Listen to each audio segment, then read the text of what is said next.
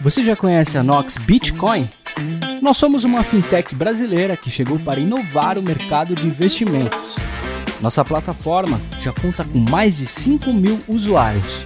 Aqui na Nox Bitcoin você tem taxa zero em tudo e pode utilizar estratégias estruturadas com opções em Bitcoin para se preparar para qualquer cenário do mercado. Para gente, investimento é coisa séria.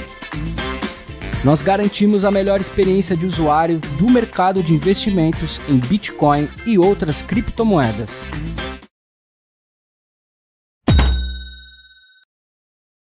Ao debate descentralizado no programa de hoje, nós temos aqui presente Ezequiel Gomes, ele que é líder da comunidade, né, gerente de comunidade da Cryptomarket. Temos também o advogado Rafael Stanfield, ele que é o fundador da FiscoChain. Temos também o jornalista uh, especialista em criptomoedas do portal Cointelegraph, o Cássio Gussão. Temos o Rossello Lopes, fundador do grupo Stratum, e também professor Isaac Costa, consultor de cripto e aleatórios. Muito bem-vindo a todos. E nós vamos conversar no debate, no debate de hoje, né? Tinha um nome para apresentar, eu me confundi tudo. Vamos conversar batendo papo aqui no debate descentralizado de hoje, falando da bomba, né? Da ABC Cripto, não, da AB Cripto, desculpa que abriu denúncia contra a Binance no Banco Central, Ministério Público e CVM. Isso tem ah, ah, criado vários conflitos e várias discussões dentro né, das comunidades de criptomoedas, alguns achando que é uma forma de protecionismo do mercado nacional, outros achando que a Binance não está competindo uma, de forma ah, legal, é, quando algumas exchanges tiveram que ser ah, regulamentadas ou não ofereceram certos tipos de serviços e produtos devido às leis nacionais, e essa empresa ah, internacional tem também o, o, o, o, que teria que ser, seguir os mesmos passos. Né? Vamos conversar então, começar com o professor Isaac Costa, ele também que já trabalhou ah, na CVM, tem o ponto de vista do regulador. Se você pode explicar para a gente, Isaac Costa, é, é, essa situação que está acontecendo, ela é uma forma legal de tentar conseguir que empresas internacionais se adequem às regras nacionais ou está acontecendo uma forma de protecionismo contra o mercado nacional? É, muito é, obrigado mais uma vez pelo convite, Rodrigo. Queria aqui agradecer é, mais essa oportunidade de a gente trocar essas ideias e eu acredito né, que as duas alternativas que você coloca na sua pergunta elas não são excludentes. Tá? A regulação, né, como eu já tive oportunidade de discutir aqui com você em outras oportunidades, ela eh, decorre de, uh, da verificação de falhas de mercado. É? Eu sei que existe esse marco, esse traço genético do mundo cripto de ser alguma coisa fora do Estado, contrária ao Estado, não é? Imposto de roubo, negação de legítima defesa, etc, etc. E realmente é incompreensível para grande parte das pessoas, da comunidade, que uh, uma iniciativa como essa, né, que foi tomada, é, é, seja compatível com todo o, o ethos desse movimento. Mas, a despeito disso, que certamente os outros colegas discutirão com muito mais propriedade, o que eu posso dizer para você é o seguinte: uh, cada país tem a sua competência, né, as suas instituições que têm a sua competência regulatória, não é? a SEC, a CFTC nos Estados Unidos, uh, perdão, a, a, ESMA no âmbito da União Europeia, aqui no Brasil nós temos a nossa CVM, Portugal tem a sua CMVM, por aí vai, não é? Então, nós temos uma competência territorial para regular os mercados de valores imobiliários que são conhecidos uh, pelo público em geral como mercado de capitais. Então, o que acontece é que se você presta determinados serviços financeiros, serviços de intermediação de valores imobiliários, distribuição de valores imobiliários, é? oferta pública de valores imobiliários, e o conceito de valor imobiliário está previsto lá no artigo 2 da Lei 6385 de 1976. Então, se a essência econômica da sua operação, independente do nome que você dá, pode ser security token, uh, utility token, não importa o nome que você dá, é, é o, o, o princípio da essência sobre a forma. Então, se você verifica que você está trabalhando com valores imobiliários, então, necessariamente incide essa regulação do ponto de vista do Estado. Então, você tem a obrigação de ter registro de companhia aberta, registro de emissor de valores imobiliários, se for um fundo de investimento, o registro do fundo perante a CVM, você tem que fazer o registro da oferta pública ou pedir a dispensa do registro. Existe toda uma lógica cartorial que também é muito criticada né, pelos custos que isso impõe para os empreendedores e os encargos, né, tanto no início com o escritório de advocacia, como os encargos depois da oferta. E o que a gente está tendo aqui é basicamente uma disputa sobre a qualificação jurídica das exchanges de criptoativos. É? A gente sabe que as exchanges, elas desafiam o regulador, porque ora elas prestam serviços de intermediação, ora prestam serviços de distribuição, ora serviços de, de custódia e depositária central, não é? Então, uh, você tem vários entes que são regulados uh, que fazem serviços que uma exchange acaba prestando na sua totalidade. E, em síntese, se eu tenho uma exchange constituída em um país estrangeiro, é? e ela presta serviços para os brasileiros, e esses serviços estão, uh, vamos dizer assim, se enquadram ao que a nossa legislação define como sendo valor mobiliário, oferta pública, intermediação, distribuição. Então, necessariamente, mesmo que a empresa esteja constituída no exterior, o regulador brasileiro entende que uh, toda a legislação nacional se aplica. Então, o que a ABC Cripto fez, qualquer cidadão poderia fazer, e eu entendo que, uh, na perspectiva do regulador, muito provavelmente independe de quem faz a denúncia. Nós já tivemos vários processos administrativos sancionadores eh, que foram deflagrados por denúncias de um particular. Né? O que a AB Cripto fez foi simplesmente é, é, veicular a público dizendo que ela não se, é, ela não corrobora, não é, uma desconformidade com a legislação. E aí, para concluir minha fala, eu digo que isso faz parte de na minha leitura, de uma iniciativa mais abrangente, de uma aproximação de um segmento do mundo cripto com as instituições tradicionais, porque essas instituições tradicionais oferecem mais segurança jurídica e permitem que as instituições financeiras incumbentes e o dinheiro tradicional venham para o mundo cripto. Né? Então, Elon Musk, fundos de investimento, tudo isso está acontecendo em virtude de uma aproximação do mundo cripto com as instituições tradicionais, e não minha leitura, de que as instituições tradicionais estejam se rendendo ao mundo cripto. Eu acho que é um movimento exatamente ao contrário. O mundo cripto está cedendo, não é? Está se amoldando às instituições tradicionais, porque ele sabe que tem mais segurança jurídica, mais investimentos e mais possibilidade de crescimento se ele fizer isso. Então, é um movimento perfeitamente compreensível da AB Cripto. Me abstenho de fazer um juízo de valor, mas eu entendo que sim, é um movimento compreensível que resulta, então, em uma conformidade com a legislação e uma das consequências, se desejada ou não, é ter um protecionismo, sim, é, para as exchanges brasileiras que querem é, ficar em conformidade com a nossa legislação. Uh, Ezequiel Gomes, por favor. Boa tarde a todos, é um prazer estar aqui com vocês. Eu acho que o Isaac resumiu de uma forma muito positiva a realidade dos fatos.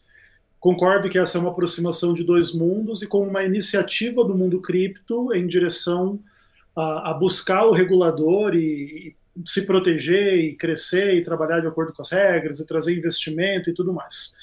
Todavia, é importante também a gente destacar, como o próprio Isaac mencionou brevemente, que esse movimento desse segmento cripto não representa provavelmente a maioria dos entusiastas da área e acaba trazendo um certo dano para a própria associação, que agora prega ideais libertários, ou pelo menos em teoria, e na prática vai buscar o Estado e vai buscar trabalhar essas questões desse tipo de forma. Então acaba que há uma mancha dentro da minha percepção a respeito desse tipo de instituição, mas acho que esse é um risco calculado da parte deles também, eles sabem que vão desagradar uma boa parte do público e acabam bancando isso para, independentemente disso, fazer crescer o seu próprio negócio e se estabelecer no mercado e, enfim, servir os seus associados, tanto que os associados que não se sentiram representados já pediram um desligamento uh, da, associação. Esse já é um primeiro movimento que demonstra que não é uma unanimidade dentro da, da própria associação à iniciativa. Então, acho que esse é um bom ponto para a gente colocar de início também.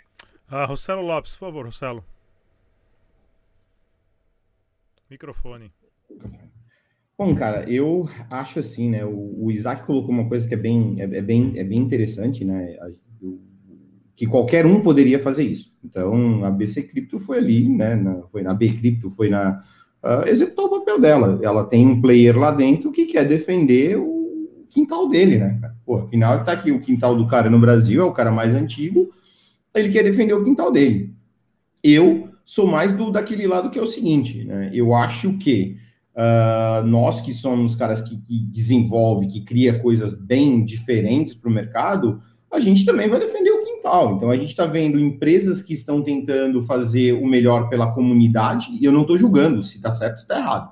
Cada um quer fazer aquilo pelo seu público. Né? Então, eu, lá em 2014, quando ninguém teve culhão para ir lá no, no, no Congresso Nacional discutir com os nobres deputados sobre criptomoeda, eu fui e lá eu enxerguei. Eu falei, um belo dia, isso aqui, o governo vai se meter, alguém vai querer, vai querer controlar, então deixa eu me antecipar. Em 2017, eu já criei a fórmula, já criei a solução. 2017, a, a CoinBR virou processador de pagamento, né? Virou um custodiante aqui no Brasil, a Stratum abriu uma plataforma em Hong Kong. E lá em 2017 eu já solucionei esse problema. Então o dinheiro não sai do país, o dinheiro continua aqui no país, emito nota fiscal, faço tudo que tem que ser feito e a operação rodou lá fora. O que é uma coisa que eu acho que nesse meio de tudo aí, eu tenho que dar uma razão para a Bcrypto. E realmente é, eles estão corretos nisso.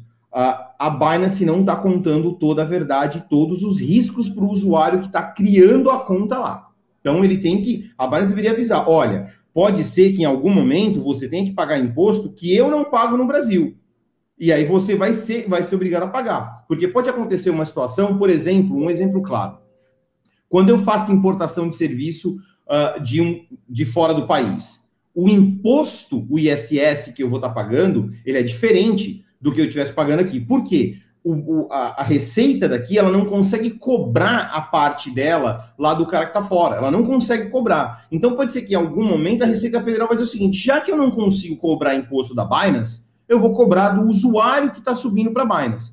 Isso não está sendo avisado para o usuário. Ele pode correr esse risco da Receita Federal amanhã e falar o seguinte: já que a Binance não me passa nenhuma informação do lucro operacional dela, senhor cliente, você eu alcanço. Você com CPF no Brasil eu alcanço. Então você vai pagar a sua parte e a parte da Binance. E chupa porque a regra é essa. Porque já existe regra para isso quando você importa serviços do exterior. Já existe. Quando você vai fazer um remessa de pagamento para pagar no exterior, o imposto é diferente. Por quê? Porque a Receita Federal fala, meu, já que eu não, não cobro do cara de lá, eu vou cobrar do cara daqui porque eu posso cobrar. Então, é, realmente essa questão é, eu não acho muito legal, deveria avisar de todos os riscos que ocorrem, que pode acontecer. Na outra contraparte, como eu disse, eu penso o seguinte, já que Foxbit está reclamando, o mercado Bitcoin está reclamando, Magrão, faz o seguinte, sai da cama que é lugar macio, né, que está quentinho e gostoso, e vai fazer igual os caras, Magrão. Ó, abre a empresa no exterior, vai lá para as Ilhas Caimã, para as Ilhas da puta que te pariu, e abre lá e concorre com o cara. Tenta concorrer de igual para igual. Com isso, você vai colocar pressão no regulador aqui também. Você vai começar a colocar pressão no seguinte: que vou fazer igual, vou sair do país, não vou mais pagar porra nenhuma e vou copiar o modelo. Se eles podem, eu também posso. Então não pode ser dois pesos, duas medidas. Copia o modelo de negócio do cara. Agora, se tu não tem a inteligência, não consegue fazer, contrata o Rossello, que em cinco minutos eu vou lá e resolvo a parada toda e tá resolvido, irmão. Então tá é bem simples de resolver o negócio. E se amanhã, que foi o que falaram, né? Olha, vamos bloquear o capital para não poder trabalhar, ou vamos bloquear isso para não poder trabalhar. CZ, só uma ligação para o Rossello, 10 minutos, tá resolvido, brother. Se o, se o Roberto não conseguir segurar a bucha também no Brasil, pode me ligar que eu seguro a bucha no Brasil. Então, meu, é, tem soluções. O que eu acho que tem que deixar claro para toda a comunidade e que eu critico a Abrecrypto, ela não ouviu a comunidade. Ela não ouviu o resto do pessoal para defender. Então, literalmente, a Abrecrypto está defendendo o quintalzinho da Foxbit está defendendo o quintalzinho da nova DAX e está defendendo o quintalzinho do mercado Bitcoin. É isso que eles estão defendendo. O usuário que está na ponta, será que ele quer isso? Será que ele realmente ele não quer o livre mercado? É claro, como o Isaac falou, existem certas proteções. Quando der a merda, vai no regulador. Quando der o problema, vai no regulador. Então eu acho que tem que existir aquela situação. Senhor cliente, quando você entrar aqui e der merda, saiba que você sabe que pode dar merda e você é responsável por isso, você está atento a isso. Legal. Então, o meu ponto de vista, o que eu acho, sinceramente, a atitude da Bcrypto, ela tem o seu lado positivo. Eu discordo completamente da maneira que foi feito. Eu acho que deveria ter sido criativo e tentar copiar o modelo uh, que a Binance fez. E para aqueles que estão ouvindo, né, pessoal da Foxbit, mercado Bitcoin, minha hora técnica é baratinho, 100 dólares a hora. Cara, dou a consultoria para vocês filé sem problema. Afinal, a gente tem vários consultores aqui hoje. Então, esse, esse é, o meu conselho, é o meu conselho. Deixa, vamos lá então. Ah, antes da gente voltar nessa, nessa, nessa retomar todos aqui, eu vou chamar o Rafael primeiro, depois o Cássio, e a gente continua depois voltando nesse mesmo assunto. Vai lá, Rafael, por favor. Bom, é, é um assunto chato, porque a gente acaba falando de pessoas do mercado, então eu acho que a questão aqui nem é abordar diretamente a Bcrypto, ou o mercado Bitcoin, ou a Foxbit, porque eu não sei se, na, na, se eu tivesse na pele deles eu não faria a mesma coisa. É, do nada chega um, uma gigante internacional e come é, ali seu market share absurdamente. Mas a Binance já está aí desde 2017. É, é, funcionando, todo mundo utilizava. Poloniex já fazia lending, já fazia diversos outros tipos de, é, é de atividades que dizem que seria proibido no Brasil é, oferecer isso para o brasileiro. Então, é simplesmente agora apertou o calo porque eles estão no Brasil e estão aceitando reais. E, na verdade, eles não estão. Ali, a, a, a discussão que a Bcrypto fez, que ela levantou, foi o seguinte: olha, eu também quero é, brincar de loteria, dar empréstimos, é, oferecer valores imobiliários e tudo mais. Mas isso a Binance sempre fez independente de estar no Brasil ou não. A grande questão que mudou agora é que eles estão aceitando reais. Ponto. E aí atinge um mercado de compra e venda de Bitcoin, compra e venda de cripto normal. Então a Binance não está atingindo o brasileiro, já atingiu o brasileiro an anteriormente em outras atividades, e agora está atingindo no, no real. Agora, essa questão de, ah, estou em Hong Kong, estou em Malta, estou na Ilhas Caimã, Gente, isso não é ilegal, isso não é imoral. É, e, até no direito tributário existe a evasão fiscal e a elisão fiscal. Então você tem a evasão fiscal, que é ali de fato a pessoa cometendo crimes para deixar de pagar imposto, ou seja, ele é, é, frauda livro contábil, é, recebe por fora e tudo mais. Isso daí é uma evasão fiscal. E você tem a elisão fiscal, que é o que? Você buscar planejamentos tributários dentro da lei, dentro das normas e tentar diminuir o seu pagamento de imposto. E da mesma forma, existe ali o, o que a gente agora vira na moda, o arbitragem regulatória. Você ir para outro país buscando uma regulação melhor. Qual que é o problema de você ir para um outro país, buscar um, um país que fala, olha, vem aqui, eu quero que você empreenda aqui, que você inove aqui. Então, o, qual foi minha crítica em relação a tudo isso. E como muito bem o, Isaac é, disse, é, qualquer pessoa pode ir lá e denunciar. Você pode abrir um, um chamado e você. E a denúncia pode ser anônima, inclusive. Você pode deixar anônima a, a denúncia. Então, é, e se não é anônima, você pode ir lá criar um alter ego e é, inventar um nome lá e botar qualquer CPF. Enfim. Inclusive a CVM pode de ofício, como já fez com a Binance, de ofício e lá já, já deu stop order. A Binance, em Tesla, já está proibida de oferecer é, valores mobiliários para o brasileiro. Mudou alguma coisa? Não mudou. Ah, a Binance está peitando a CVM. Desculpa. É muito difícil, é muito complicado ter uma discussão é, é, com uma gigante como é a Binance e ela está em outro país. O que, que a CVM vai fazer? O que, que a Receita Federal vai fazer? Vai é, uma carta rogatória lá para Malta para discutir é, é, que ela está oferecendo valores imobiliários no Brasil, vai, por isso que eu falo, não vai acontecer absolutamente nada com a Binance. Ah, então vamos entrar com uma ação pedindo restrição do IP da Binance no Brasil? Cara, quando que isso vai acontecer? Quando? Vai demorar quantos anos? Até lá a Binance já comeu todas as empresas brasileiras, já quebrou todas. Então não é bem assim. Eu acho que faltou uma conversa, tá? Então acho que a gente vai discutir mais um pouquinho mais para frente outra, outros assuntos, mas eu não vejo problema e é aquela discussão que a gente até discutiu lá nos grupos do Uber versus táxi. Uber chegou, não pagava imposto, não tinha nenhuma regulamentação. O que, que os táxis fizeram? Se revoltaram, pediram que o Estado, então, ao invés de ir para a CVM, foram na prefeitura, não, bloqueia o Uber aqui, é, coloca imposto, coloca licença, coloca taxa, coloca burocracia. Eu, eu acho que deveria ser o inverso. O táxi deveria falar: Pô, o Uber tá aqui, tá sem licença, tá sem imposto. Tira o nosso, vamos tentar competir. Então, acho que o caminho seria inverso. É, é, até eu coloquei lá no grupo: o inimigo é outro. O inimigo não é a Binance, o inimigo infelizmente, aí é o, é o Estado burocrático, o Estado que coloca licença, que coloca imposto, que coloca taxa, que coloca, coloca burocracia e atrapalha as inovações no Brasil. Ah, Cássio Gustavo, por favor, Cássio. Rodrigo, primeiro, é, vou ter que mudar o lugar onde eu gravo os vídeos aqui, porque todo mundo mó sério aqui com livrinho atrás, tudo coisa atrás. O meu aqui só tem máscara africana, chapéu mexicano, que desgraça. Uma guitarrinha aqui, ali não... também, vamos lá. É, a guitarrinha que eu achei no lixo. A galera não vai acreditar no que eu falo, não. Bom, vamos lá. O é, que, que eu acho? Esse é um assunto bem complicado, que envolve aí grandes empresas no Brasil e a Binance aí uma grande empresa no exterior. É, o Isaac falou uma coisa que eu sinto há muito tempo já e que me dá uma tristeza, uma vontade de chorar desgramado, que é cada vez mais o mundo cripto está cedendo espaço e abrindo as pernas para o regulador e para o Estado. Isso me, é, é, me deixa muito triste, porque lá atrás o que a gente pensava era outro. Só que é aquilo que às vezes eu sempre falo e a galera às vezes me xinga. Esse negócio de ismo, liberalismo, libertarismo, é, no fundo, todo mundo só quer dinheiro. Ninguém quer a vida dos outros melhor, nada. A galera só quer dinheiro. E é por isso que o mundo cripto está cada vez mais cedendo espaço para investidores institucionais, cedendo espaço para os reguladores, para entrar na regra, né? Porque circula mais dinheiro e, no fundo, que a galera quer isso. Ninguém quer que o Bitcoin é, acabe com o dólar, simplesmente. Não, quer que o Bitcoin acabe com o dólar para virar moeda global, para valer mais dinheiro, para eu ficar mais rico, para eu comprar mais coisa.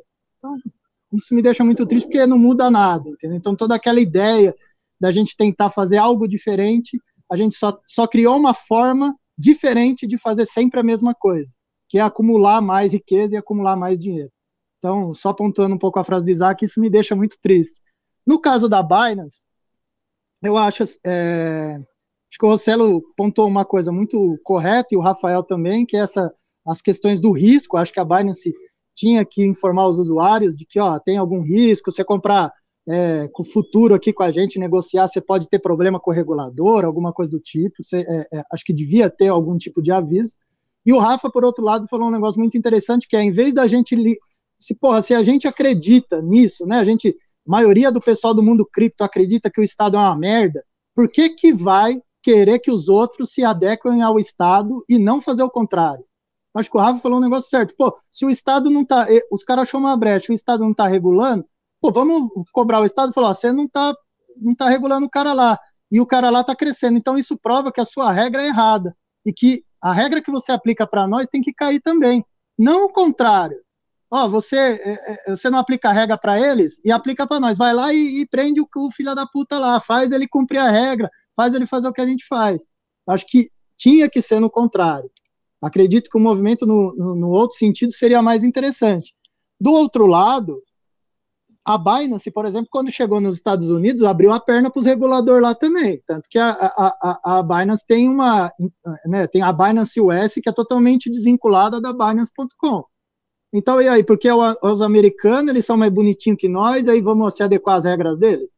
E agora aqui no Brasil, então, é, é, sei lá, é um, é um estado sem regra, sem lei, sem nada, então vamos fazer de qualquer jeito? Acho que também não. Então, acho que é, tem vários pontos de todos os lados, e não dá para falar quem está certo ou quem está errado, até porque eu não acredito nesse negócio de certo e errado. Mas, enfim, acho que a Brequipto, sim, tomou uma decisão para proteger as coisas, né, para proteger as empresas que estão tá lá, e que também é uma coisa válida. Afinal, por exemplo, o Rossello tem lá o Stratum Blue e a CVM foi lá encher o saco dele. Você acha que ele queria que a CVM fosse encher o saco lá? Não. Você acha que ele não queria fazer um outdoor, colocar no ônibus aqui no Brasil, divulgar na Globo, em tudo quanto é lugar que ele tem um token lastreado numa série de criptoativos? Pô, certamente conhecendo o Rossello ele gostaria. Só que aqui tem uma lei que obriga que ele não faça isso. Só que a Binance pode ter o BNB, pode ter sei lá quantos tokens lá que eles lançam, que eles patrocinam e que rodam na Binance Smart Chain e na, e na, na, na blockchain da Binance lá, e tá tudo bem. Então, de um certo modo, a AB Cripto está certa, porque está protegendo, também está querendo, ela cumpre regras e tem que e quer que os outros também cumpram regras. Eu faria diferente. Eu falaria para o Estado, olha, eles não estão cumprindo regra aqui e, essas, e por isso mostra que as regras estão erradas, tem que ser mais flexíveis e, ter, e a gente também não quer ter regras aqui também ou quer que seja feito o mesmo que está fazendo com eles. Por outro lado, a Binance também está vindo aqui e tá cagando para todo mundo, né? Para o regulador, para a galera toda, e inclusive tá mentindo, em certa forma, para os usuários, que o cara que vai lá na Binance, por exemplo, eu tenho conta lá, vai lá na Binance, usa a Binance, transfere o dinheiro, e ele acha que ele não, nossa, ó, a Receita Federal não tá sabendo de nadinha do que eu tô fazendo aqui. Lógico que tá, porque se você troca cripto com cripto, até tudo bem que a Binance falou que não tá reportando a receita. Só que se você converte para o real, certamente quem está fazendo essa conversão está informando os reguladores sobre o valor que está transferindo para sua conta. Isso é, é regra. E está fazendo isso. Então a Binance, de um, de um certo modo, também está enganando o usuário nesse outro ponto, que ele está lá trocando 35 mil de Bitcoin achando que, não, que nunca ele vai estar tá perto da, IE, da instrução normativa da Receita Federal, quando na verdade ele tem que cumprir do mesmo jeito. Uh, Isaac Costa, por favor, se você quiser comentar no o que o pessoal acabou falando também, tiver alguma, alguma opinião sobre isso, por favor. Bom, eu gostaria de sintetizar né, esse problema. Eu, eu, acho que o mundo cripto hoje ele vive um dilema do prisioneiro. Ah, não sei se todos vocês são familiares, mas é um, vamos dizer assim, nas primeiras páginas de qualquer livro sobre teoria dos jogos, é exatamente o exemplo que se coloca. Né? A gente já viu isso em vários filmes policiais. Você coloca dois uh, investigados em duas salas diferentes e fala, olha se você delatar o seu comparsa, eu te deixo ir embora, né? E se você não delatar e ele te delatar, vocês dois vão se ferrar. Né? Então, mais ou menos essa é a ideia, e isso é falado Eu delatava, dois. Isaac, eu entregava então, todo mundo. É, é esse ponto onde eu ia chegar. Se você realmente tem um comprometimento ideológico com a comunidade, com a ideia de ser libertário e, né, e a ideia de, de manter esse, esse ethos, é, não, não é nem sem Estado, é contra o Estado. Né? Eu gosto muito desse jogo de proposições, que curiosamente foi proposto por um antropólogo lá na, é, é, na, na, década de 60 e 70. Ele faleceu aos, aos 40 anos, chamado Pierre Clastres, e ele estudou as sociedades de índios na região do Chaco Paraguai. E ele identificou que aquelas sociedades, elas não tinham, não apenas não tinham Estado, né, no sentido Estado no sentido de um poder centralizado que ditava regras, como elas eram contrárias ao Estado. Ele demonstra num livro famoso chamado A Sociedade contra o Estado, é, exatamente como a, a, aquela sociedade, aquela comunidade se organizava sem um poder central. Tirado isso, é como o Cássio falou bastante, eu delatava, veja, você tem a oportunidade de chegar no mercado americano e se tornar bilionário se você decidir ficar em conformidade com a regra, que é o que a Binance está passando por esse momento. É? Então, fica a dúvida, né? Para você que está nos ouvindo e para todos os colegas que estão aqui é, é, conosco, você delatava? Não é? Eu, então, eu acho que o problema que se coloca é simples, né? Cabe a nós aceitar isso, julgar, né? Posso jogar pedra na Bcrypto, eu posso entender o lado dele, mas o fato é, é, é uma frase do Bob Dylan, né? É, é, money uh, doesn't talk, it swears, né? O, o dinheiro, ele, ele, não fala, ele xinga, ele, ele grita, né? Então, é mais ou menos essa ideia. E só um comentário ao que o Rafael é, falou, realmente a dificuldade de enforcement é, é muito grande, né, para uma empresa sediada em Malta ou em uma jurisdição de, distante. No entanto, se a Binance, uh, de alguma forma, passar a ser listada em um regulador dentro da comunidade da IOSCO, ela pode vir a sofrer consequências se ela deixar de estar em conformidade com a regulação de qualquer um dos países membros. Então, é, é, é de interesse da Binance, caso ela venha a ser listada, por mais que haja essa suposta blindagem entre as empresas, ela poderá sofrer consequências jurídicas reflexas lá nos Estados Unidos se ela tiver problema em qualquer outra jurisdição. Pelo menos essa é a minha leitura. Gostaria de ouvir a sua opinião a respeito, também em virtude de você ter mencionado sobre essa questão de dificuldade de enforcement. Era isso que eu tinha para complementar nesse momento. Mais alguém antes de continuar? Oh, eu posso é, falar um pouquinho desse negócio de, de, de, eu, não, eu não sou advogado, não entendo nada de lei, mas estou me desculpa a palavra, mas o Rossério já falou palavrão, Rodrigo, então eu vou falar também. Estou me fodendo com a Atlas. E esse negócio aí de lei, jurisdição internacional, não resolve nada. Só se a Polícia Federal tiver no meio. Se a Polícia Federal não tiver, não resolve coisa nenhuma. A Atlas tinha uma puta grana lá na Bitfinex, todo mundo sabe, a gente rastreou, pegou blockchain, pegou tudo. E você, como você abriu um processo aqui no Brasil, não serve de nada a decisão que você tem aqui. Você pode traduzir, juramentar, fazer o que você quiser, mandar carta rogatória, não serve de nada. Vai chegar lá, você tem que abrir um. No caso da Bitfinex, eles estão na, nas Ilhas Virgens Britânicas. Você tem que abrir um outro processo lá, é, contratar um outro advogado, contratar uma outra coisa para lá, para tentar ver se o juiz de lá aceita pedir para a Bitfinex bloquear os seus bens, bloquear os bens que supostamente o cara tem lá e que supostamente, segundo eles, você pode ter aqui no Brasil. Isso não é eu, não, né, não, falando, não sou advogado nem nada, mas eu vivi isso, eu tenho né, um processo contra a Bitfinex, contra a Atlas, fui atrás da Bitfinex, fui atrás, falei até com um dos é, lá da, da, das Ilhas Virgens Britânicas, cagou porque eu falei para ele, falou que carta rogatória não ia servir de nada e que só ia fazer alguma coisa se tivesse uma investigação da Polícia Federal aqui e se a Polícia Federal intimasse eles lá para poder prestar esclarecimento. Do contrário, a Bitfinex responde para a gente se ela quiser ou se ela não quiser. Mesmo você tendo uma ordem judicial, mesmo você tendo nada, é de livre e espontânea vontade deles decidir. Então, tirando esse âmbito aí federal, no caso do investidor comum, esse negócio de acordo, de IOSCO, ONU, é lindo de ver, mas para o investidor comum, para nós que está aqui na Terra, aqui, que não é, é né, não é, é parte meros aí dos morta reguladores. Meros mortais, né? Os meros mortais. É, meros mortais aqui não serve para nada. Aproveitando só esse, esse gancho aí que o Isaac já tinha falado e o Cássio também, é, a visão do Cássio, de, de uma pessoa que está fora do mundo jurídico e tudo mais, é a visão do, do brasileiro. O brasileiro ele não confia na justiça.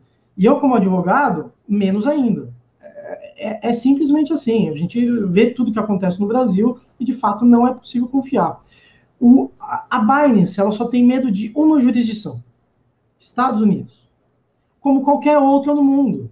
Porque o único país que consegue te prender em qualquer lugar, talvez não na China e talvez não na Coreia do Norte, não sei, às vezes até consegue, é, é, é, os Estados Unidos. Então, se a Atlas tivesse lesionado um milhão de pessoas nos Estados Unidos, o Rodrigo já estaria preso e o dinheiro recuperado.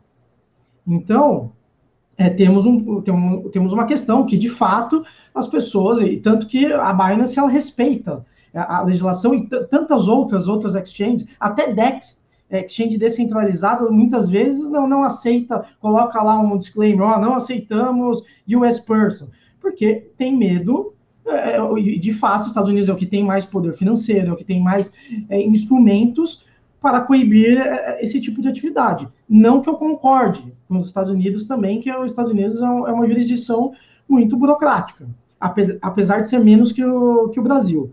Agora, no Brasil, o Isaac falou aí da IOSC e tudo mais, tudo isso em tese. Até chegar nesse ponto, isso precisa passar por diversos tipos de processos e, e, e discussões, até mesmo no, no, Conselho da IOSCO. Então, vai demorar. Não é automático, não é simples. Até mesmo, por exemplo, a Atlas ou, ou, outras empresas aqui que, les, que lesionaram é, é, brasileiros a CVM abriu o processo sancionador, ela já tinha dado stop order, e adianta? Não adianta. Vamos ser bem sinceros. Quando o Cássio, o Cássio, ele atua muito nessa parte contra as pirâmides. Quando o Cássio vê uma pirâmide nova, tenho certeza que ele já, já vai atrás da CVM, já vai atrás da, de, de todas as empresas, é, de, de todas as autoridades. E o que, que acontece? Ah, daqui seis meses sai stop order. Beleza, a empresa ainda está atuando, ela. Gente, é, eu, eu costumo dizer, bandido. Existe estatuto de desarmamento. Bandido, ele fala, nossa, existe uma lei que eu não posso andar armado. O bandido financeiro é o mesmo. A CVM fala que eu não posso roubar, fazer pirâmide financeira. Ele vai parar? Não vai parar. Então, não importa se existe CVM, se existe Receita Federal, se existe IOSCO. Se ele acha que, vai, que não vai acontecer nada, ele vai continuar fazendo e até você conseguir bloquear o cara, ele já está muito rico e não vai acontecer nada. É, Ô, Rafael, Rafael, só completando aí o que você está falando, é só pegar o caso da Fazenda Boi Gordo lá, acho que chamava, né? Esqueci o nome. Fazendas Reunidas Foi... Boi Gordo. É isso, faz. Olha, isso aí tem mais tempo que minha mãe. Sei lá, minha mãe já morreu até. Tem mais tempo que ela, ninguém recebeu, colocou um juiz lá para cuidar do patrimônio lá, é, eu esqueci o nome que fala aí, quando o, o juiz que assume a massa falida lá. Colocou um juiz para assumir a massa falida, só esquema, deu mais problema a massa falida que estava sendo cuidada por um juiz que a própria pirâmide. então, a, a, justiça, desculpa a palavra, fudeu mais o negócio do que ajudou. Ninguém recebeu até hoje, está todo mundo solto, todo mundo livre, o cara que era o, o, o, o dono do negócio todo está com a grana. Então, é, por que, que a Binance vem para cá, por exemplo, que nem o Rafael falou, respeita a legislação dos Estados Unidos? Por quê? Tipo, lá os reguladores faz cumprir mesmo, sei lá, não sou americano, mas é, é o que parece, não gosto também muito dos Estados Unidos, mas, enfim, é o que parece lá é que o regulador funciona. Agora aqui, eu, já, eu mesmo já fiz cinco denúncias na CVM de pirâmide, comprovada que o cara fala assim, ó, vem cá e ganha 12%. A CVM me fala assim, se você se sentiu, naqueles e-mails, tudo, né, advogadez lá da CVM, se você se sentiu lesado por a conduta desta empresa, deve procurar os órgãos competentes, como a polícia, para registrar uma queixa, não sei o quê. E não serviu de nada. Outro dia atrás, a CVM mesmo tinha condenado uma empresa, tinha dado um stop order, aí porque o processo dentro da CVM foi mal montado, a própria CVM absolveu a empresa. Eu não vou lembrar o nome dela aqui agora, mas a gente chegou a noticiar isso. Então, o regulador aqui e outro, quantas outras. Isso. Quantas outras empresas? D9, Unique Forex. É, no negócio da Fazenda Boi Gordo, ainda se for pegar pela lei brasileira, ainda é capaz dos caras ainda conseguir desbloquear os ativos, os donos da pirâmide, e devolver os ativos para eles porque aqui tem brecha para tudo. Então não tem brecha para quem é nós aqui, que é pobre, que é reles mortal aí, que só se fode todo dia. Então a Binance está vindo aqui porque a, a, regulação realmente não se faz cumprir. E acho que um pouco do que a Bcrypto está pressionando os reguladores é isso. Falou, oh, galera, e aí, vocês têm lei e tudo, mas é só no papel, é só esse negócio não serve para nada. Então acho que é um pouco desse movimento também. A CVM publica lá stop order, multa diária, e faz o caramba. A, a Unic, por exemplo, recebeu dois stop orders da CVM e, e tem áudio do, do, do, do, do Lady Mar Lopes, tipo, cagando para a CVM, que tinha emitido stop order, ele sabia que não ia acontecer nada, como não aconteceu. Ele está solto sem nem tornozeleira eletrônica, porque o Estado não tinha capacidade de arrumar a tornozeleira eletrônica dele que estava quebrada. Enfim. Vamos lá então. Continuando aqui, para a gente não perder o foco, vamos, vamos no ponto de vista do usuário no Brasil, quando ele está deflagrado, então, entre escolher né, uma exchange nacional que está seguindo as regras contra uma exchange internacional. Como vocês veem do ponto de vista do usuário em relação à segurança, informação, regras, ferramentas que essas outras plataformas oferecem, que talvez as plataformas do Brasil não oferecem ou não possam saber. E qual que é a segurança que o usuário tem depois em estar buscando o Estado para se proteger, né, caso existe alguma coisa errada dentro dessas plataformas que não estão cumprindo com todas as regras no Brasil. Vamos começar com o Rafael Stanfield, por favor. É, bom, a questão do usuário, acho que é uma escolha do usuário, como tudo deveria ser ele utilizar a exchange que ele quiser. Ele quer utilizar uma nacional, utiliza nacional. Quer utilizar uma estrangeira, ele utiliza estrangeiro. Sempre que o seu dinheiro estiver na posse de terceiros, você está ali um pezinho e dá um probleminha. Então, a gente sempre fala exchange na carteira, exchange na carteira, e sempre tem que reforçar isso para o usuário comum, que ele pode sim perder o dinheiro dele na Binance, como já a, a Bitfinex, que era gigantesca, teve problemas. A Matbox, que era gigantesca, teve problemas. Então, você pode ter problemas na Binance, você pode ter problemas na Foxbit, você pode ter problemas no mercado Bitcoin. É natural essa questão. Agora, é, o Rossello, e acho que o Cássio também falou nessa questão de é, a Binance não está sendo transparente. Eu acho o seguinte, eu também acho que ela não, principalmente na questão da IN, ela não foi totalmente transparente, mas eu também consigo resolver a, a questão da Binance, né, é, é, dessa questão da IN. Eu não vejo risco do usuário em se ferrar, porque se ela é uma exchange estrangeira, a legislação já fala, se é estrangeiro, você tem que declarar. Então, independentemente dela falar que ela vai declarar ou não, que ela já falou que não vai declarar, você é obrigado a declarar. Então, a responsabilidade já é sua e sempre foi sua, antes mesmo dela estar no Brasil e receber reais. É, eu sou contra, de verdade, essa questão, e isso daí eu acho, é, é, é você receber é, no Brasil e falar que é um gateway e tudo mais, eu não, não, é que eu sou contra, eu acho, eu não recomendaria isso para um cliente, porque eu acho que a Receita Federal vai dar um problema no, no futuro. Então, por exemplo, da, da empresa está recebendo aqui no Brasil para a Binance, eu imagino que a Receita Federal, uma hora, e, e a única instituição que de fato pega pesado no Brasil é a Receita Federal, eu imagino que uma hora vai chegar e a multa não vai ser, não vai ser pequena. Mas da questão do serviço, da prestação de serviço no exterior, eu não vejo risco para o usuário que, que esteja investindo na Binance. Ah, eu estou operando futuros. A CVM não vai é, no, no, no, usuário que está operando futuros numa empresa estrangeira é, é, dar alguma multa ou qualquer coisa do tipo. Ela não pode penalizar o usuário por estar utilizando esse serviço. Ele tem, a, a empresa é penalizada por estar ofertando. É, então, da, da própria Receita Federal, essa parte do ISS, de importação e tudo mais, é um pouco é, diferente nessa questão de eu sou um usuário, estou utilizando um serviço, até porque não existe nem taxa é, é, é aqui no Brasil. A taxa, em tese, estaria lá, lá no exterior. E como que a, a, prefeitura, que na verdade o ISS aí seria da prefeitura, conseguiria verificar se você de fato está utilizando, quando está utilizando, qual que é o valor? Então, assim, de verdade, para o usuário, eu não vejo risco nenhum de estar tá operando numa exchange estrangeira que, que faça isso. Ezequiel Gomes, por favor, Ezequiel, microfone. Bom, muita coisa legal aí foi dita, né? Pelo Cássio, pelo Isaac, pelo Rossello, pelo Rafael. Uh, eu acho que, de fato, o, como foi, foi colocado aí, a necessidade do, do usuário escolher onde vai negociar, e aí entra a grande questão da, da competição entre as plataformas para oferecer o melhor para esse usuário. Inclusive foi nisso que o Rossello comentou. Ah, se a Binance percebeu um modelo que é capaz de solucionar alguns problemas que as plataformas brasileiras têm com regulador ou com inúmeras questões do tipo, vão para fora e ofereçam o mesmo, que inclusive é meio que o único tipo de solução possível. Você está insatisfeito de pagar imposto no Brasil? Vai embora do Brasil, é assim que funciona, não, não, não tem muito como evitar.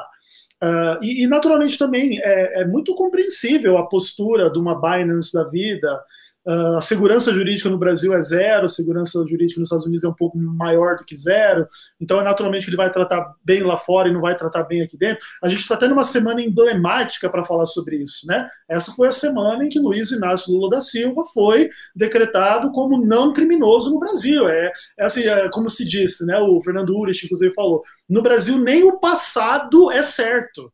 Nós não temos segurança nem quanto ao passado, imagina quanto ao presente e ao futuro. E isso se manifesta em zilhões de direções no mercado. E o brasileiro vai tentar se proteger disso e, naturalmente, vai escolher, entre as suas opções, plataformas internacionais pela fama, pela liquidez, pela marca que essas plataformas constroem, e o mercado brasileiro vai reagir, e aí vira essa zona que está há algum tempo já. Tem um amigo meu, Rodrigo, que fala assim: vou falar no corintiano. Quer dizer que assim, vai tirar do juridiquês e falar no comum que as pessoas entendem. O que o Isaac falou aí é lindo, mas não se aplica às exchanges de Bitcoin. Não se iludam com isso. O Isaac é, ó, falou legal, quase que eu voto nele aqui. Mas isso não se aplica às exchanges de Bitcoin, sejam elas nacionais ou internacionais. Elas não estão é, elencadas nessa regra porque não tem uma regulamentação dessas empresas aqui, nem tão pouco dos criptoativos aqui. Então, essa regra que o Isaac falou vale para os fundos aprovados pela CVM, como é o caso né, no, nos que têm exposição a criptoativos, Hashdex, BLP, QR e Vitrio, e tem uma outra lá agora que entrou aí, uma diferentona lá, esqueci o nome. Vale para esses aí, para as exchanges não vale não, não vale para o mercado Bitcoin, não vale para Foxbit, não vale para nenhuma dessas. E o risco, desculpem, mas é o mesmo. Se você comprar no mercado Bitcoin e, né, e tá operando lá, comprou na Foxbit e está operando lá, comprou na Binance e está operando lá, o risco é o mesmo. Se eles sumirem com o seu dinheiro, você vai ter que entrar com processo. A única. Não existe esse negócio. É, Isaac falou a coisa. De tudo que ele falou, tem um negócio bem bom que se aplica às exchanges: é o seu apetite ao risco. Saiba que se, os, se a negada sumir, você está fudido do mesmo jeito. Sendo no Brasil ou sendo fora do Brasil. Ninguém vai chegar para você e falar assim: ó, vou pegar aí o Reinaldo lá do, do MB. O Reinaldo sumiu, não está mais aqui, ninguém sabe o que aconteceu com ele. E, é, o MB fechou, travou o saque de todo mundo. O que, que você vai ter que fazer? Contratar o Rafael ou outro cara para entrar na justiça para você, para você conseguir uma tutela. E não tem ninguém que vai ligar para você e falar assim: olha só, você tinha dinheiro no mercado Bitcoin, eles pararam de pagar o saque, eu, como Estado, vou devolver o dinheiro para você porque eles são regulados. Não, não vai acontecer isso. Você vai ter que entrar com processo. Entrou com processo, primeiro, você vai ter que pagar. E esse negócio de justiça gratuita é a primeira coisa que o juiz vai, vai contra. Quando o advogado pede justiça gratuita, o cara tinha 10 Bitcoin lá no Rossello, aí entrou com processo contra o Rossello e pede justiça gratuita. O juiz vai falar: meu amigo, você tem lá 3 milhões parado e quer justiça gratuita? Não me venha com essa patifaria. Primeira coisa que você perde. Nisso você já perdeu 30 dias.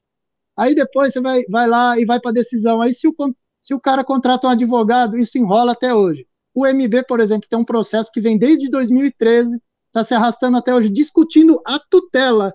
A tutela de urgência. Está discutindo desde 2013 até agora. Não é discutindo se o MB é culpado ou não, está discutindo a tutela. Então, esqueça esse negócio. Investir em cripto é risco, no Brasil ou fora do Brasil. Ninguém vai dar a mão para você. Rossello Lopes, por favor.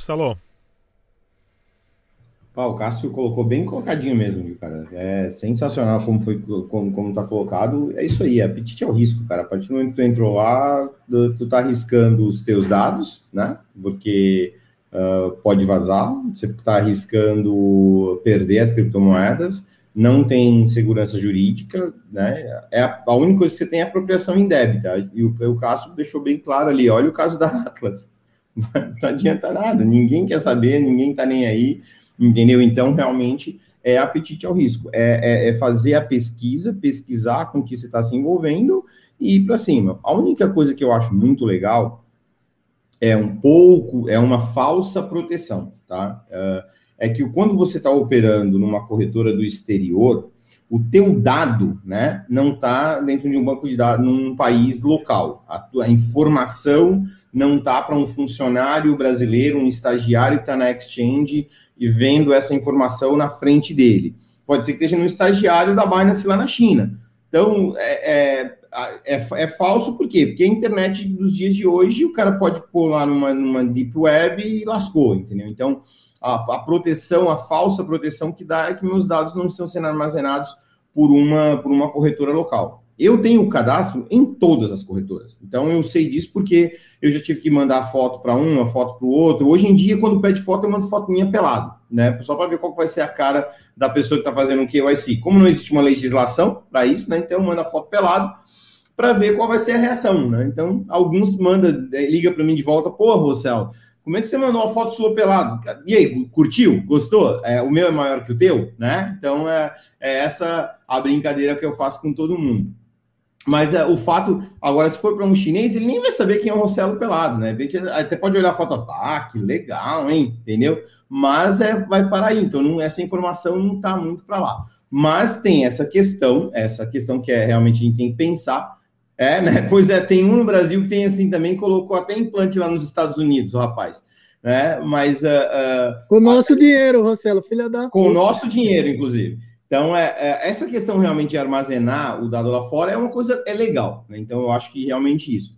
Mas uh, o, o, que eu acho importante, o usuário, é ele saber assim: estou correndo risco e tenho que ser responsável. Eu acho que o mundo de criptoativo tirou aquela proteção toda do 0800, do vem cá que eu te ajudo, vem tomar um café comigo, me dá o teu dinheiro, daqui para frente eu sou dono da porra toda. Então, hoje em dia, é mais o usuário saber que a responsa é dele. E tá aí a carteira de criptomoeda, é a chave privada ou o mnemônico para provar. Magrão, tu perdeu a porra, que foi o que o Rafael falou. Então, carteira é carteira, exchange é exchange. Quando você deixa o Bitcoin lá, está correndo risco porque é um terceiro, e a empresa que eu trabalho hoje, a gente faz esse serviço. E eu sou contra esse serviço, tá? Eu sou contra, e eu trabalho para uma empresa onde a gente armazena, por enquanto trabalho para ela, para uma que armazena o, a chave privada. Eu, eu sou a favor? Não, eu sou contra. A população está preparada para ser o dono da própria chave privada? Não, não está preparada. De jeito nenhum. Porém, quando a gente vê, olha, tu é dono da chave privada, tanto que tem uma frase que todo mundo fala, né? Not your keys, not your coins. Eu sempre adiciono um extra, né? Not your keys, not your coins is your fucking problem. Então, realmente a pessoa tem que pensar nisso. Eu sou o responsável? Eu quero ser eu o responsável? Sensacional, legal, porra, que bom.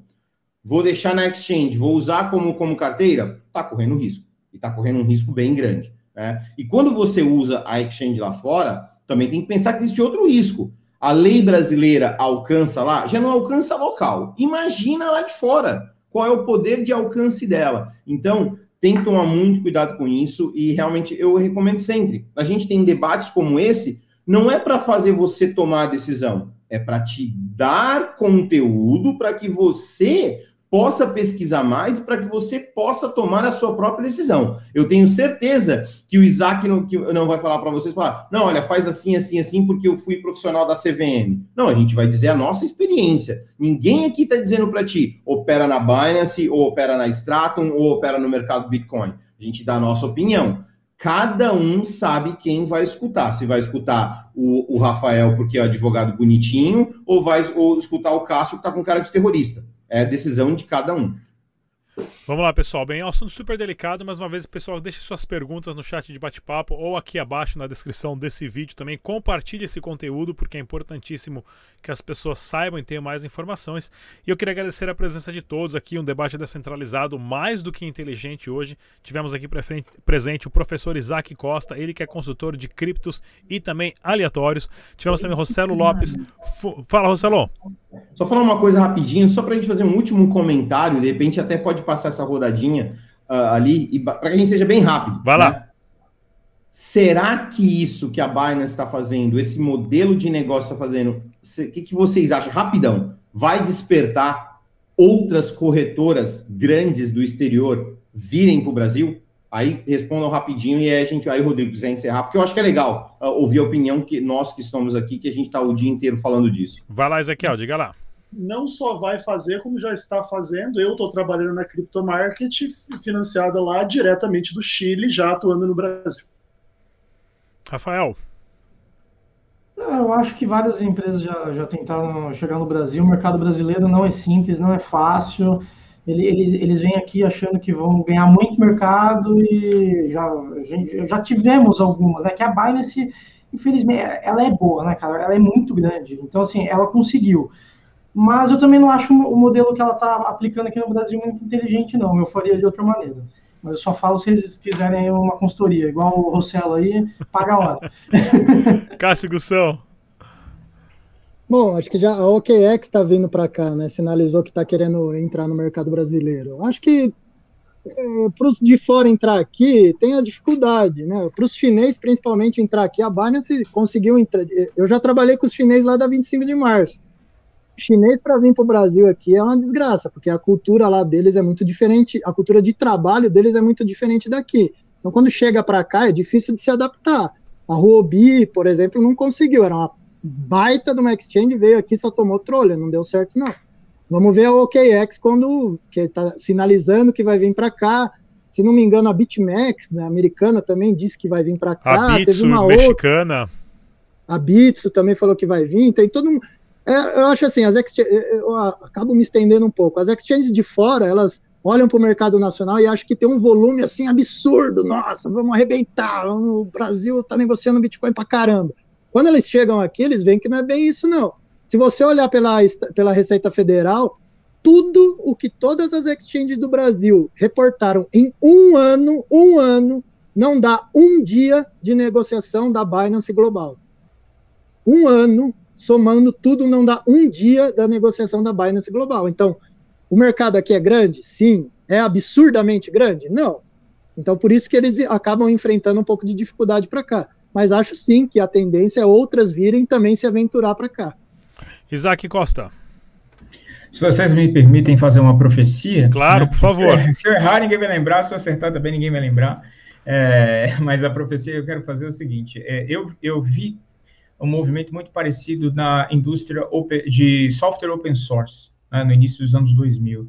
Então, o que, que aconteceu com essa indústria? Uh, se manteve um Você segmento... Entregou a idade. Perdão? Você entregou a idade, entregou, hein? É, a barba branca, né? Eu me formei em engenharia de computação em 1999. Acho que talvez você nem fosse nascido, Rafael. Né? Ô, ô, Rafa, você, você, está vendo que o Isaac estava minerando Bitcoin lá no comecinho já, né? É, Formado é, em engenharia da computação. Um Satoshi, ó, a gente nem sabe. Isaac aqui, rapaz. É, ele adopter aqui, ó. Com LED, com resistor lá. É, minerar. o Isaac esconde o ouro aqui, ó. Ele fica com esse negócio de CVM e tal, que tá cheio de bit aí, ó. É, então, o, e aí o que eu quero dizer é o seguinte, gente, é, eu acho que houve um, um Y, não é? É? várias iniciativas open source, elas permaneceram open source, vide a, a, Fundação Apache e vários outros projetos, o próprio Linux, se você parar para pensar, né, mas com, uh, é, é, você teve uma adaptação desse mundo open source para o mainstream, né, então vários produtos que eram open source foram é, paginados e foram é, é, vamos dizer assim, colocados em mercado junto de grandes marcas, IBM, Microsoft. Então, eu acredito que as corretoras cujos donos querem se tornar bilionários em fiat money vão acabar realmente cedendo à regulação estatal e vão ser compliant com a regulação estatal e, por isso, não vão se aventurar dessa forma como uh, uma corretora estrangeira estaria no Brasil. Eu queria aproveitar para dar o, o, feliz aniversário aí para o Rossello. É, finalmente chegou aos 30 anos aí, né, Rossello? Então é parabéns, isso. Parabéns, Tá bem de cabelo, tá bem de cabelo, Rosselão aí, né, Rosselão? Caramba. É verdade, olha só. Como é que faz, Rossello, para ter um desses? Esse topete aí vou te contar, viu? Ô, Rodrigo, só acrescentar uma coisa aí ao que a gente está falando aqui, né? O Rossello colocou um negócio interessante e eu lembrei uma coisa que a gente que escreveu essa semana aí. A gente está falando de exchanges internacionais virem para cá e embolar o mercado nacional. Só que a Visa, a Visa, né, a gigante de operações aí de cartão de crédito, anunciou que vai oferecer um conjunto de APIs no Brasil para que os bancos possam comprar e vender, oferecer negociação de criptomoedas para seus clientes, e que inclusive a Visa já está falando com os grandes bancos digitais do Brasil para começar a oferecer esse serviço. E, e, aí, tipo, não precisa nem vir os grandão para cá. Os bancão já vai começar. Você acha que Nubank, C6, que tem né, uma visão aí mais aberta, não vai, não pode, Inter, não pode começar a oferecer compra e venda de criptomoeda para os clientes. Quanto isso, imagine, você tem, ah, né, aí você tem a segurança que o Isaac falou lá, um pouquinho lá atrás, lá, porque os bancos estão regulamentados pelo Banco Central e tem tudo aquelas coiseiras que eles têm que cumprir lá, o dinheiro que tem que depo deixar depositado lá. Aí você tem a segurança, né, dos bancos, que por mais que a gente é contra, todo mundo tem um dinheirinho no banco lá também, né? Então, você tem a segurança dos bancos oferecendo compra e venda de Bitcoin para deixar custodiado para você lá. E aí, as exchanges, a, treta tá aí, a treta não tá quem vem lá de fora. A treta tá no PayPal, que tem no Brasil. E se o PayPal começar a oferecer serviço de cripto aqui no Brasil? A maior empresa da América Latina hoje não é o Itaú, não é o mercado Bitcoin, não é a, Petrobras, não é a Vale, não é ninguém. A maior empresa da América Latina hoje se chama Mercado Livre. E se o Mercado Livre, que já tem uma tendência pró-cripto, comecei a oferecer que nem o eBay compra e venda de cripto para os clientes. Então é um mercado que a tendência, né, como o Isaac falou lá atrás, o cripto está cedendo espaço para ser regulado e cedendo espaço para as instituições, a tendência é que essas instituições, vendo que isso rola dinheiro, vão começar a oferecer esse tipo de serviço. Então o nosso inimigo não é as exchanges de fora. O nosso inimigo continua sendo aquele que a gente chamou para sentar do nosso lado e bateu palma quando o PayPal anunciou cripto. É isso aí.